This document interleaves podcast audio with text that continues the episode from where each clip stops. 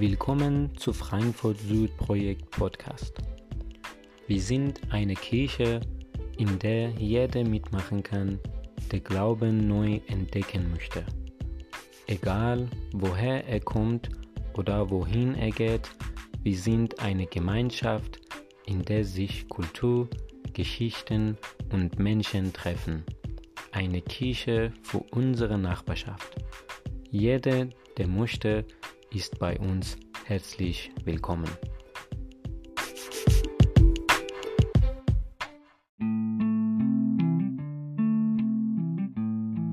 Ähm, ich darf heute predigen, das ist der Grund, warum ich ein Hemd anhab. Und weil meine Eltern und meine Schwiegereltern da sind, habe ich auch ein Hemd angezogen. Ähm, nein, Scherz. Mein Schwiegervater macht so, das ist gut. Also, ja, wir steuern stark auf Weihnachten zu. Und das ist immer so eine Zeit, wo die Leute anfangen, ins Fragen zu kommen. Vielleicht auch auf die Frage, hey, ähm, warum feiern wir eigentlich Weihnachten? Und dann kommen sie hoffentlich auf Jesus. Und dann ist vielleicht die nächste Frage, warum ist Jesus auf die Welt gekommen? Warum hat sich Gott entschieden, Mensch zu werden und auf diese Welt zu kommen?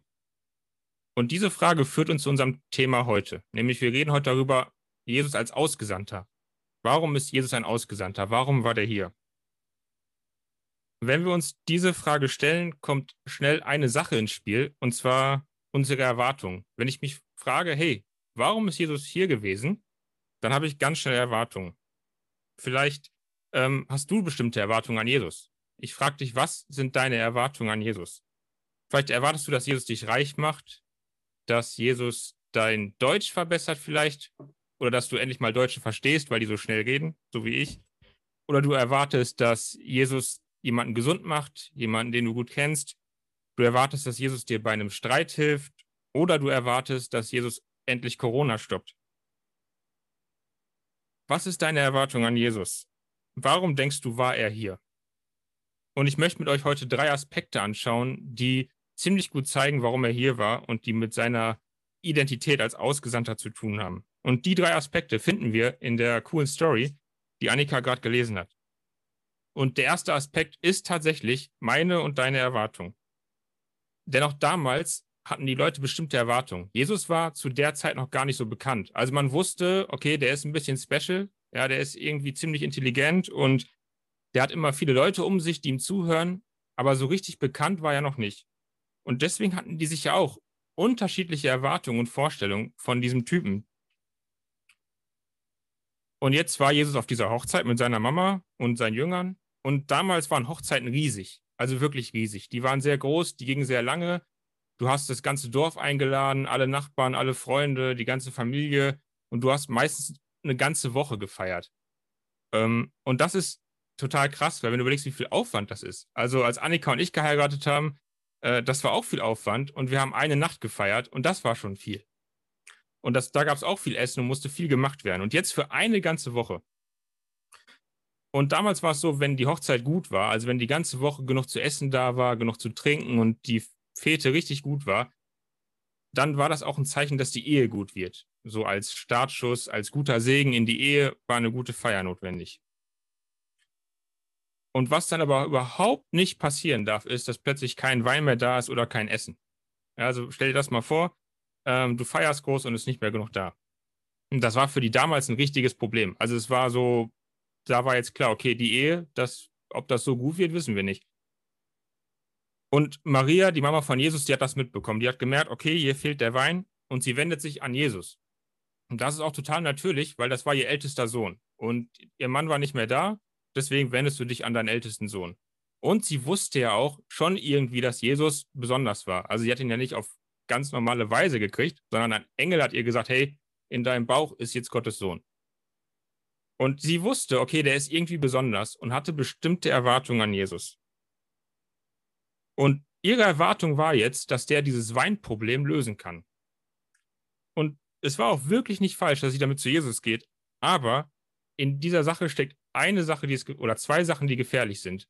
Und zwar, wenn wir unsere Erwartungen vor Jesus stellen, unterschätzen wir ihn. Ja, das Erste, was wir machen, ist, wir unterschätzen, wie stark Jesus sein kann. Ähm, weil unsere Erwartungen grenzen das ein. Für sie war das gerade so, der kann jetzt das Weinproblem lösen, aber sie hat damit unterschätzt, was er eigentlich noch kann. Und das Zweite, was uns passieren kann, ist, dass wir den Bereich, in dem Jesus uns helfen kann in unserem Leben, eingrenzen. Also ich fange plötzlich an zu entscheiden, anhand meiner Erwartungen, wo kann Jesus mir helfen und wo nicht. Was habe ich nächste Woche vor und wo kann Jesus mir helfen und wo halt nicht. Äh, kleines Beispiel, was das ein bisschen zeigt, wie schade das eigentlich ist, wenn, wenn das passiert. Stell dir vor, du hast gerade einen Sohn bekommen, mal ganz abgesehen davon, ob du äh, einen Sohn kriegen kannst oder nicht, also egal wie alt du bist oder äh, ob du verheiratet bist oder nicht. Stell dir vor, du hast gerade einen Sohn bekommen. Und deine Erwartung ist von Anfang an, dass dein Sohn Fußballprofi wird. Das wäre zumindest meine Erwartung, wenn ich einen Sohn hätte. Ja, du willst, dass dein Sohn in der besten Liga und im besten Verein der Welt spielt, also Borussia Dortmund, und, dein, und du willst, dass der einfach richtig, richtig gut im Fußball ist. Und dein Sohn, der hat aber seit er klein ist mit Krankenwagen gespielt, Feuerwehrautos und der will irgendwann mal Sanitäter werden und will unbedingt Menschenleben retten. Aber du hast diese Erwartung, dass er Fußballprofi wird. Und deswegen steckst du ihn in eine Akademie und schickst ihn ins Internat und versuchst irgendwie, dass der Fußballprofi wird. Aber am Ende seid ihr beide unglücklich, weil dein Sohn, der kann kein Fußball spielen, das funktioniert nicht. Und du bist auch unglücklich, weil irgendwie hat das alles nicht geklappt. Und er selber merkt, okay, ich hätte eigentlich viel lieber Leben gerettet und ja, das hat nicht geklappt. Und ich glaube, so dürfen wir nicht mit Jesus umgehen. So unsere Erwartungen irgendwie voranstellen und da irgendwie versuchen reinzustecken. Weil dann kommt am Ende etwas raus, was Jesus gar nicht ist, was, und wir vergessen, wie stark er ist. Und Maria hat vielleicht damals ähnliche Gedanken gehabt und hat ihn deswegen gefragt. Und das ist auch gut, aber was dann passiert, ist noch viel besser. Denn Jesus mit seiner Antwort, ähm, der sprengt so ein bisschen ihre Erwartungen. Der zerstört ihre gesamten Erwartungen und diese Antwort, die er gibt, die führt uns zu unserem zweiten Aspekt, nämlich zu Ausgesandter oder die Mission von Jesus. Also jetzt kommt das, wofür Jesus da ist. Jesus gibt in seiner Antwort an Maria den Grund seiner Aussendung. Und die Antwort, die ist so, so gut. Ich liebe diese Antwort. Das ist einer meiner Lieblingsstellen in der Bibel. Jetzt sagst du vielleicht, okay, die klingt aber richtig hart. Also nicht nur, weil wir die gerade in Deutsch gelesen haben. Deutsch klingt immer hart.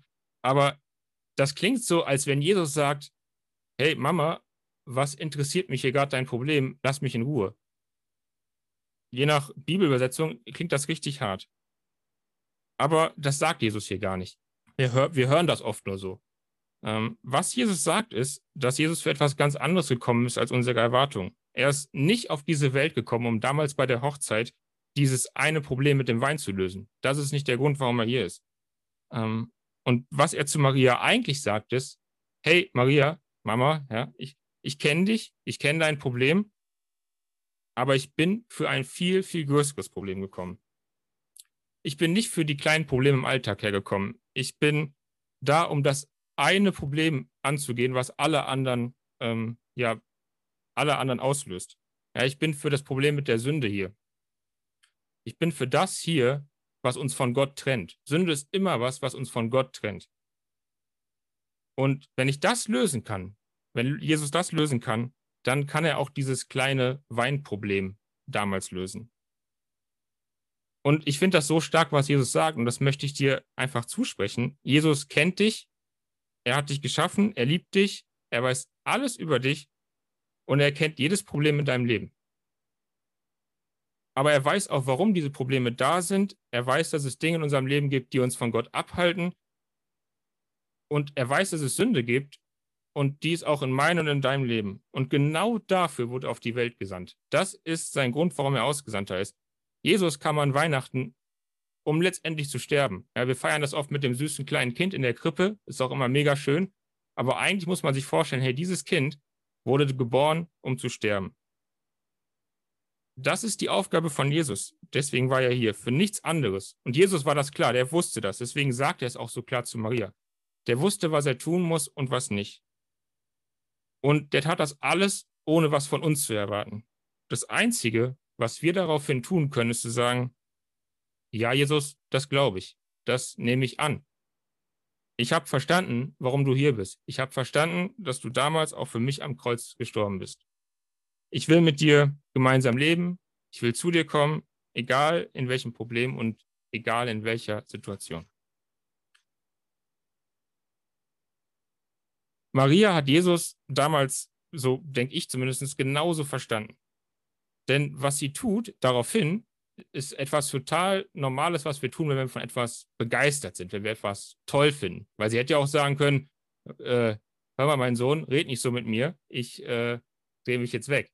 Aber was sie tut, ist, sie geht weg von Jesus, aber nicht, weil sie sauer ist, sondern sie geht zu den Dienern, die, die für den Wein zuständig waren, weil sie so sicher war, okay, Jesus, der weiß, was er tut und der tut das Richtige und sagt zu den Dienern, hey, macht genau das, was Jesus tut. Und das ist dieser dritte Aspekt. Der dritte Aspekt von Jesus als Ausgesandter, der bist, der bist du. Der bin ich.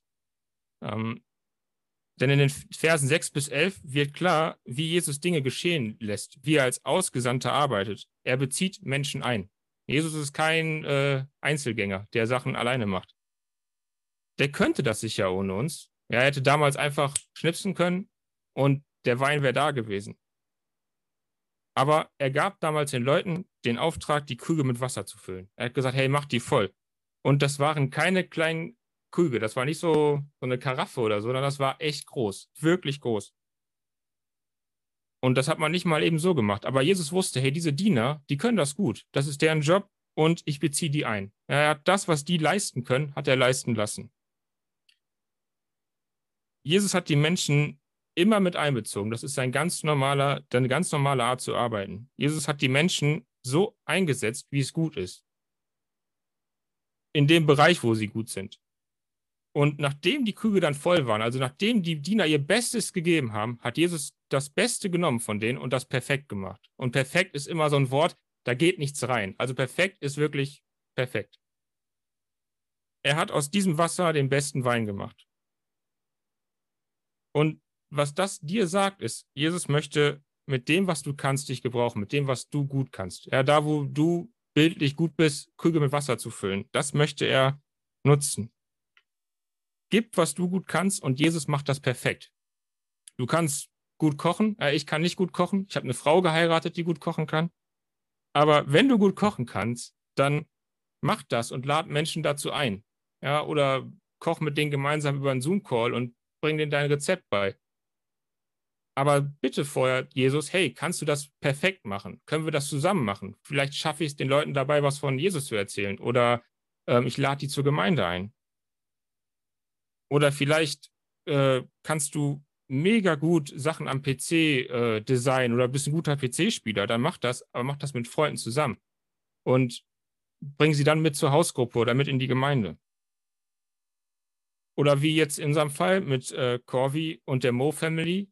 Ähm, ja, vielleicht hast du hier erlebt, wie Familie super gut funktionieren kann, wie Gemeindefamilie super gut klappen kann. Und jetzt gehst du zu Nordstern und machst es da auch. Und auch da wird Jesus das perfekt machen, bin ich mir hundertprozentig sicher. Auch wenn mir das Essen von Mo's Family echt fehlen wird, muss ich an der Stelle sagen. Aber äh, du, das wird perfekt werden.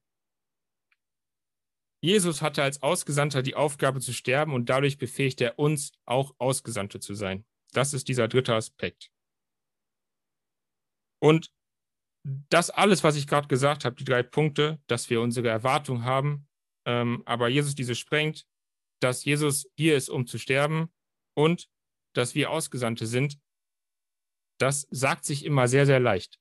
Ähm, und ist doch etwas, obwohl es so klar ist, gerade warum Jesus hier ist, was wir oft vergessen. Mir passiert das oft. Ich vergesse oft in bestimmten Bereichen meines Lebens, oh, ja, dafür ist Jesus auch gestorben, dafür ist er auch hier, weil ich bestimmte Erwartungen habe. Oder ich denke da in dem ganzen Alltag nicht dran. Corona-News überall, äh, ich vergesse das ich muss oft neu verstehen, was Jesus da eigentlich für mich getan hat. Und ich glaube, jeder von uns muss es oft wieder neu verstehen. Und da, damit wir es nicht vergessen, habe ich mir was überlegt. Ich habe gedacht, hey, ich mache euch ein kleines Geschenk. Ähm, Geschenke über Zoom sind schwer, aber ich habe versucht, was Digitales zu machen, weil ich bin ein Freund von, von Bildern. Und äh, ich versuche das euch jetzt mal zu zeigen. Ich hoffe, das geht. Ich hoffe, ihr könnt das alle sehen. Ähm, Jetzt sehe ich euch nicht mehr, aber ich glaube, ihr seht es. Das sind drei Handy-Wallpaper, weil ich denke mir so, hey, wir gucken jeden Tag auf unser Handy oder die meisten von uns. Und ich dachte mir so, wenn wir da jeden Tag drauf gucken, könnte da ja auch eine coole Erinnerung drauf sein. Und das sind drei verschiedene Hintergründe mit den Predigtpunkten von heute. Also meine Erwartung, Jesus als Ausgesandter und Weitersenden oder Ausgesandter sein.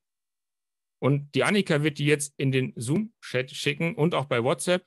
Falls du sie irgendwie trotzdem nicht kriegst, sag uns gern Bescheid. Dann kriegst du einen. Such dir gerne einen aus und ich würde mich freuen, wenn er für dich eine Erinnerung sein kann an das, was wir heute gehört haben.